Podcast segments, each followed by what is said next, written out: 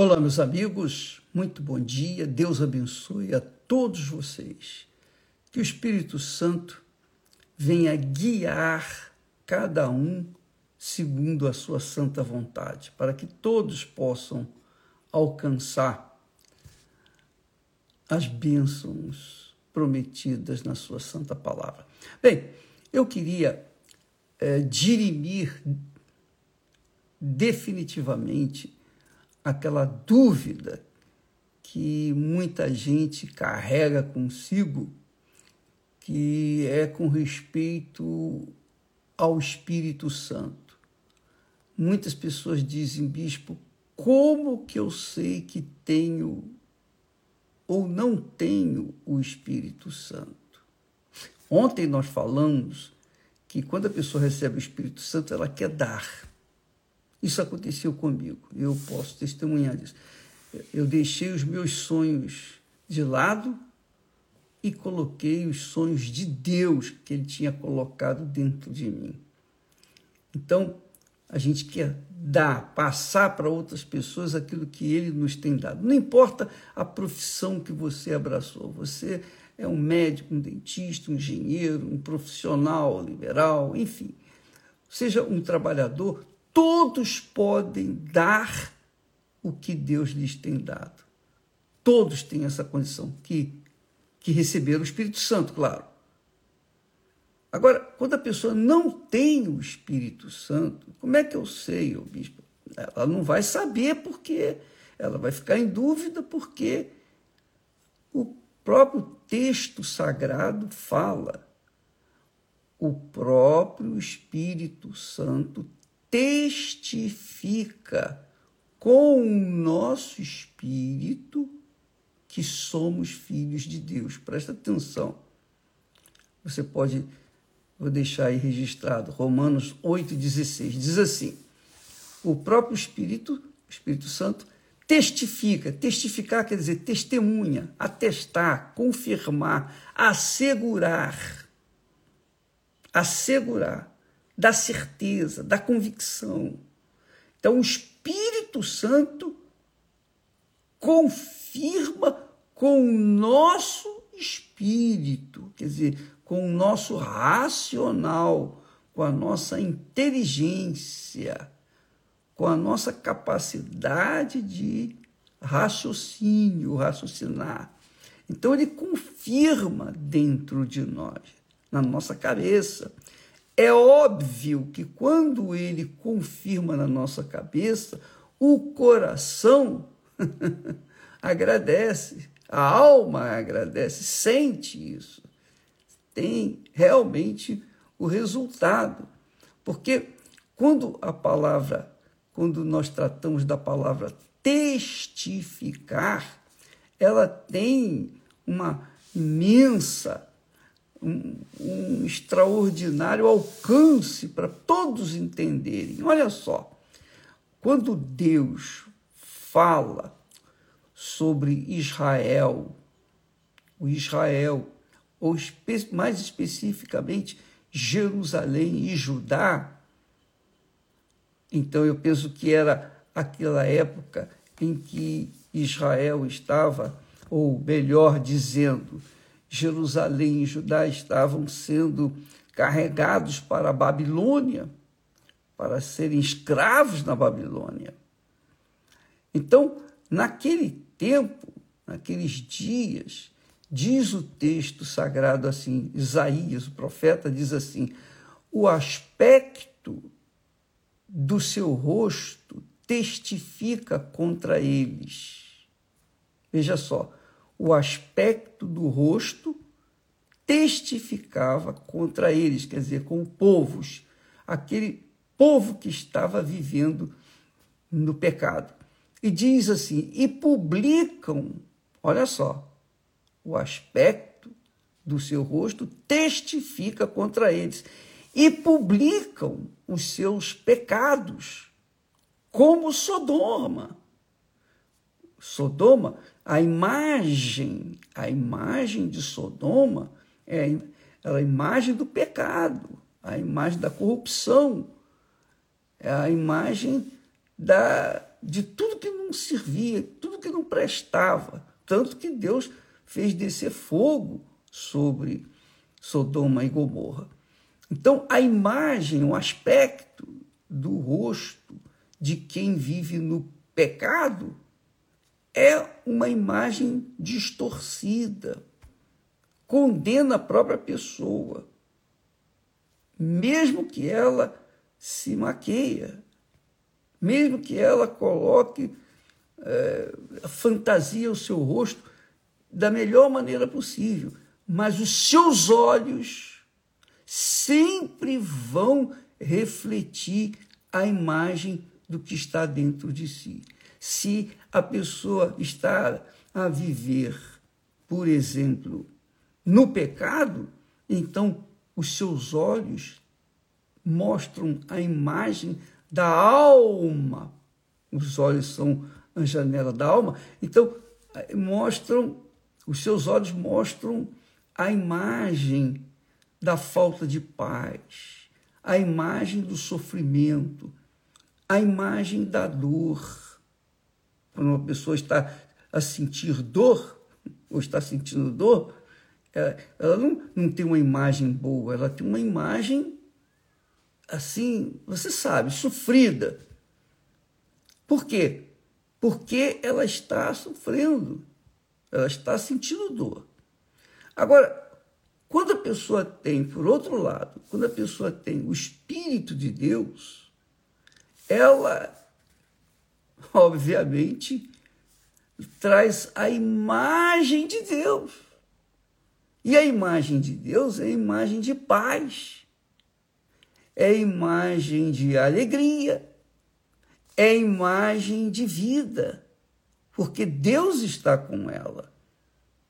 Então, é, é público e notório, a Bíblia fala assim, ensina assim.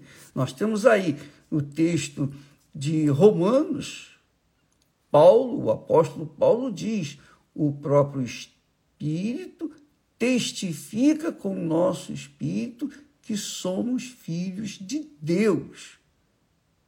Mas o profeta, o profeta Isaías diz: o aspecto do seu rosto, falando de Jerusalém e Judá, o aspecto do seu rosto testifica contra eles. Quer dizer, a imagem do rosto mostra que a pessoa não está bem. Mostrava que o, o povo de Jerusalém e de Judá estava mal. E diz mais, que esse aspecto, essa imagem do pecado, publicava os seus pecados. Claro, a pessoa vive no pecado, o seu pecado vai, de uma certa forma, trazer a imagem do pecado, que são os frutos da dor, como Sodoma. E diz assim: não os dissimulam, quer dizer, não enganam. O aspecto o aspecto do pecado, que há do espírito do pecado, não, não deixa enganar, não deixa iludir, não deixa dissimular, de jeito nenhum. Aí diz assim, continuando com o texto de Isaías: Ai da sua alma, porque fazem mal a si mesmos fazem mal a si mesmos. Deixa eu ler outra vez o, o texto, beber um pouquinho de água, por favor. Então, ele diz assim: o aspecto do seu rosto está falando do povo que estava vivendo, que estava insultando Deus com seus pecados. O aspecto do seu rosto testifica contra eles. E publicam os seus pecados, como Sodoma, publicam, quer dizer, mostram para outras pessoas, para o mundo, a sua imagem. Não os dissimulam, não enganam. Não é capaz de enganar quando a pessoa está mal espiritualmente, não há como esconder esse estado de terror, de pecado. porque ela está mal, a sua alma está mal. Aí diz assim: ai da sua alma, porque a alma sofre. Quando a pessoa vive no pecado, a alma sofre, ela geme. No momento do pecado, ela sente o sabor doce, mas quando chega lá no estômago, vem um amargo, amargo como fel. Então diz assim: ai da sua alma, porque fazem mal a si mesmos. Fazem mal a si mesmos. Então, diz assim: dizei ao justo que bem irá. Bom, enquanto o justo vai bem, porque come do fruto das suas obras, do bem, come do fruto das suas obras, a paz, porque quando a pessoa está mal espiritualmente, está vivendo no erro, então ela colhe os frutos desses erros. Não tenho dúvida disso. O profeta também diz lá, quando Deus fala, os ímpios não têm paz. Os ímpios não têm paz. E quando os ímpios não têm paz, isso é público e notório através da imagem que é refletida no seu rosto. Pode pintar o rosto de qualquer forma, pode pintar com uma máscara, pode colocar uma máscara, mas os olhos vão dizer o que está dentro daquela alma, daquela pessoa. Mas é o que diz aqui: ai do ímpio, ai do ímpio. Quer dizer, se vem o bem para o justo, para o ímpio, ele diz assim: Ai do ímpio, mal lhe irá, porque se lhe fará o que as suas mãos fizeram. Em outras palavras, colherá dos frutos ou do fruto das suas obras. Tirando tudo a miúdo, vamos, vamos resumir do que nós acabamos de falar. Quando a pessoa vive no pecado, ela colhe o fruto do pecado. E essa, esse fruto é visto através da sua imagem. Ela reflete a imagem do pecado. O pecado condena aquela criatura. O seu olhar não precisa falar, não. Ela não precisa falar nada, ela não precisa abrir a boca.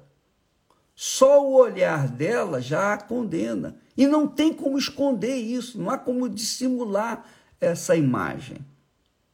Por quê? Porque é a imagem do mal, é a imagem do pecado. O pecado, minha amiga e meu amigo, é a razão de toda a desgraça do ser humano, de todo o inferno que o homem vive. Essa é a realidade. Mas quando o ser humano ouve a palavra de Deus e começa a obedecer essa palavra, colocá-la em prática, então o Espírito Santo vem e convence-a do pecado. E então o que ela faz? Uma vez convencida, ela reconhece o seu pecado e ela confessa: Ó oh, meu Deus, tem misericórdia de mim e me perdoa. O Espírito Santo então mostra Jesus, aponta para Jesus, que é o, o que salva, é o Salvador. Então a pessoa vai a Jesus e Jesus então lhe salva, lhe abraça com amor, com ternura, porque foi para isso que ele veio a este mundo dar a vida para salvar os que estão enfermos, doentes, seja físicos, sejam espirituais. Então, ele aceita. Então, quando a pessoa recebe o perdão de Deus, pronto. o peso que ela carregava, o peso dos seus pecados, caem por terra. E então ela, ao receber a unção do Espírito Santo, ao, ao receber o batismo com o Espírito Santo, a sua fisionomia é completamente inversa daquela que ela tinha. Ela passa a ter a imagem de Deus. Ela volta a ter a imagem de Deus. Aquela pessoa volta à imagem de Deus que tinha um Adão e Eva antes do pecado. Você verifica, por exemplo, quando Caim matou o seu irmão, o seu semblante caiu. Descaiu-lhe o semblante. Por quê? Porque ele cometeu um pecado. Ora, amiga e amigo, então você que está me assistindo nesse momento, que, que tem a dúvida, por exemplo, de ah, eu tenho ou eu não tenho o Espírito Santo. Bem, quando a pessoa tem o Espírito Santo, o seu semblante é pacífico. O seu semblante é pacífico. A sua voz é doce. O seu olhar é doce. É amável. É amigo. É meigo. Quer ajudar. Quer estender as mãos. Quer dar aquilo que tem dentro de si. O seu olhar é um olhar de paz e alegria, porque ela carrega consigo o Espírito de Deus, obviamente, esse Espírito, o Espírito Santo, lhe dá a imagem, transfere a imagem de Deus através da sua fisionomia. Mas quando a pessoa vive sem o Espírito Santo, então a coisa é o inverso. Então, a fisionomia dela é descaída. É descaído. O aspecto, diz aqui o texto do profeta, o aspecto, a imagem do seu rosto, confirma, assegura, atesta, testemunha que ela não está bem. Ela não está bem. Então, ninguém melhor do que cada um para saber se tem ou não tem o Espírito Santo. Quem tem, obviamente, quando se olha no espelho, sente paz. Oh, graças a Deus. Por quê? Porque o Espírito Santo testifica, confirma, testemunha com o nosso espírito, quer dizer, com o nosso racional, nossa inteligência, confirma com nosso, a nossa inteligência que realmente somos filhos de Deus. Quem é filho de Deus carrega a imagem do seu Pai, como Jesus carregou a imagem do Pai. Entendeu, minha amiga, meu amigo? Agora fique aí, fica aí a pergunta: qual é a imagem que você tem carregado? Qual é a imagem que você tem carregado consigo? Que Deus abençoe a todos e abra o entendimento de todos, para que todos possam finalmente entender o projeto, o plano dele para as suas vidas. Deus abençoe e até amanhã, em nome do Senhor Jesus. Amém.